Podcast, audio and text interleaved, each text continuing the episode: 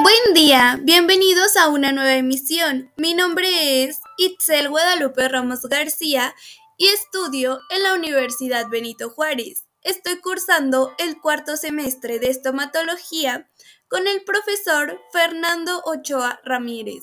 Y hoy yo les hablaré de un tema muy interesante acerca de la materia de radiología. Comencemos.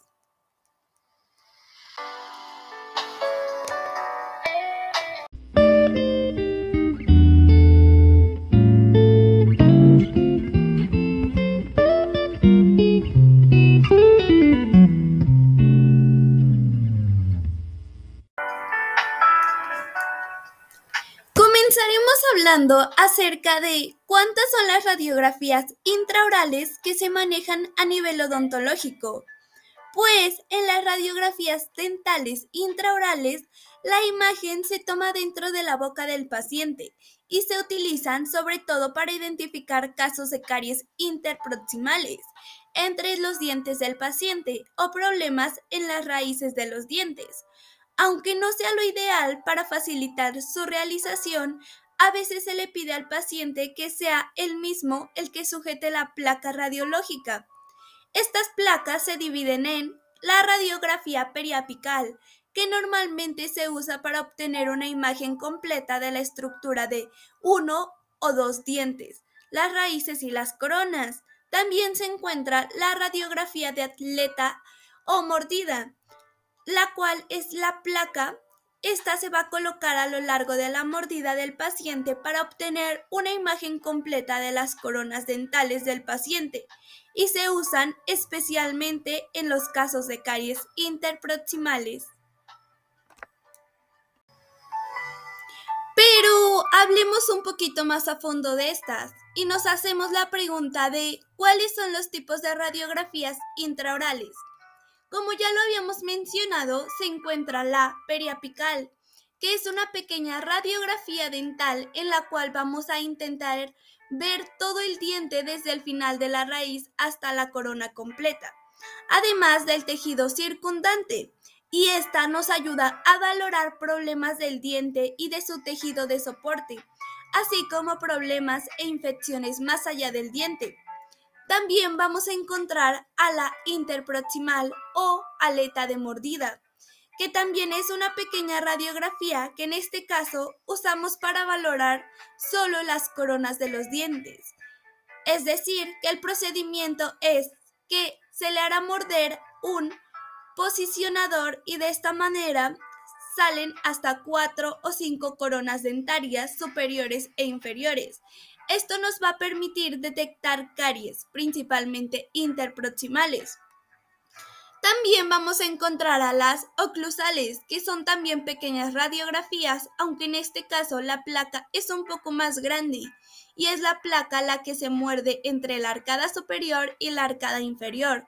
En el tubo de rayos X se coloca casi perpendicularmente a la placa y de esta manera se valoran dientes incluidos y su posición los dientes incluidos son los que no han aparecido en la boca y se encuentran escondidos. Actualmente este tipo de radiografía no se usa demasiado, ya que hoy en día con los aparatos en 3D escáner nos permiten una exacta valoración de la posición.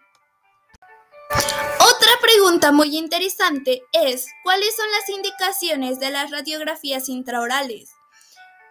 Pues al paciente se le dirá que se dirige al usuario, al área de toma de radiografías, y antes de tomar la radiografía, si el usuario es mujer, se debe interrogar si está en estado de embarazo y se explica si tiene elementos metálicos del cuello hacia arriba o si tiene algún aparato removible en la boca, debe retirarlos antes de tomar la radiografía, ya que se ubica al usuario según la radiografía que se le vaya a efectuar.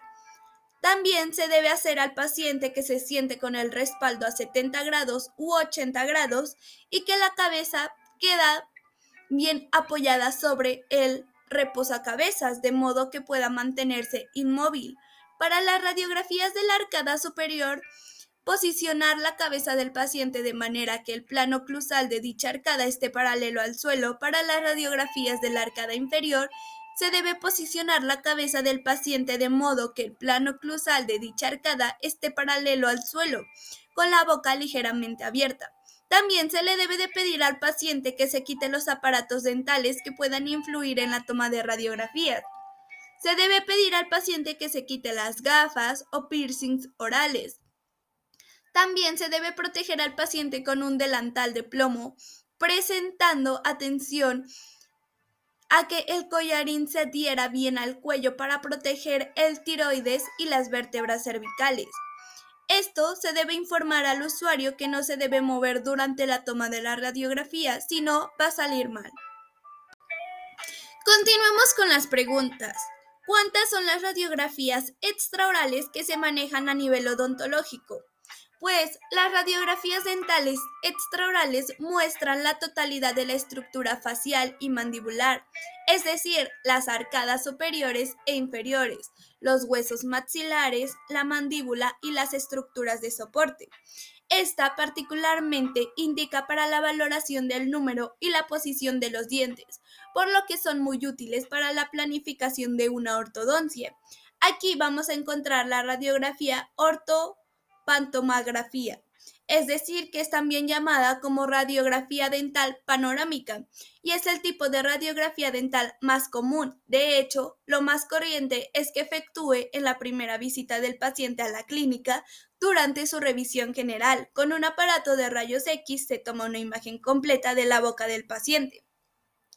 Gracias a las ortopanto los dentistas pueden identificar patologías y anomalías en las raíces dentales o en dientes incluidos que no han erupcionado de la encía. También pueden valorar el estado de las articulaciones y sus maxilares. También vamos a encontrar el TAC dental, que es muy similar a los escáneres que se acostumbran a usar en medicina. El TAC dental toma cientos de imágenes desde diferentes ángulos de la boca del paciente. Estas radiografías son enviadas a un ordenador que genera una imagen virtual en tres dimensiones de la boca del paciente, que a partir de ella el dentista puede efectuar secciones para observar la anatomía de la boca del paciente en puntos muy concretos y estudiar la boca del paciente con un detalle que sin esta técnica sería impensable. También vamos a encontrar a la cefalometría o teleradiografía. Es un tipo de radiografía que en el ámbito odontológico prácticamente solo se usa en estudios previos o una ortodoncia. Esta permite conocer el estado general de los huesos del cráneo y las proporciones entre ellos para detectar problemas esqueléticos que puedan hacer necesarios uno de estos tratamientos. Tenemos otra pregunta que es muy similar a la anterior. De hecho, solamente lo vamos a complementar un poco más y dice, ¿cuáles son los tipos de radiografías extraorales?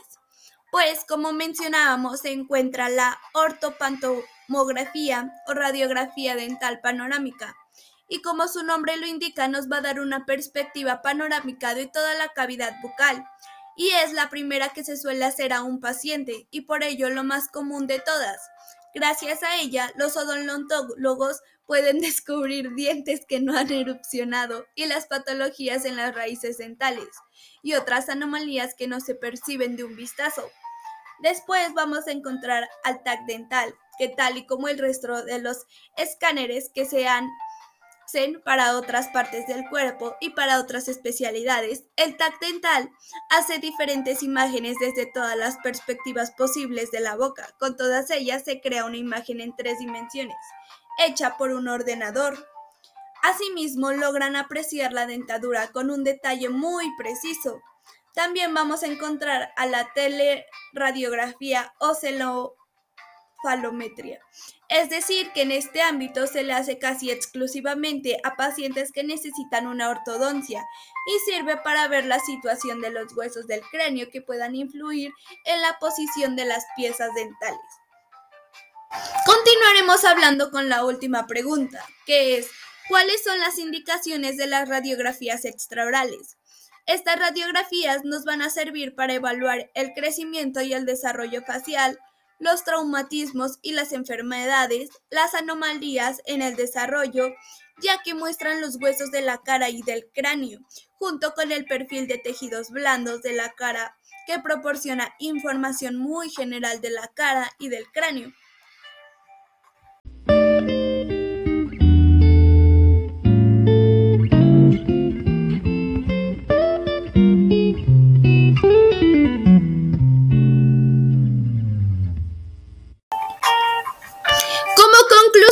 Les puedo decir que las radiografías son muy importantes a nivel odontológico, ya que nos permiten tener un diagnóstico más acertado y llevar el tratamiento adecuado sobre esas afecciones.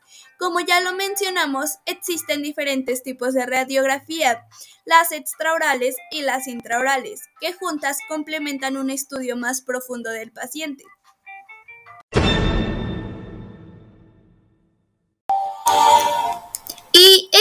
Todo por la emisión de hoy. Gracias por escucharnos. Nos vemos. Hasta luego.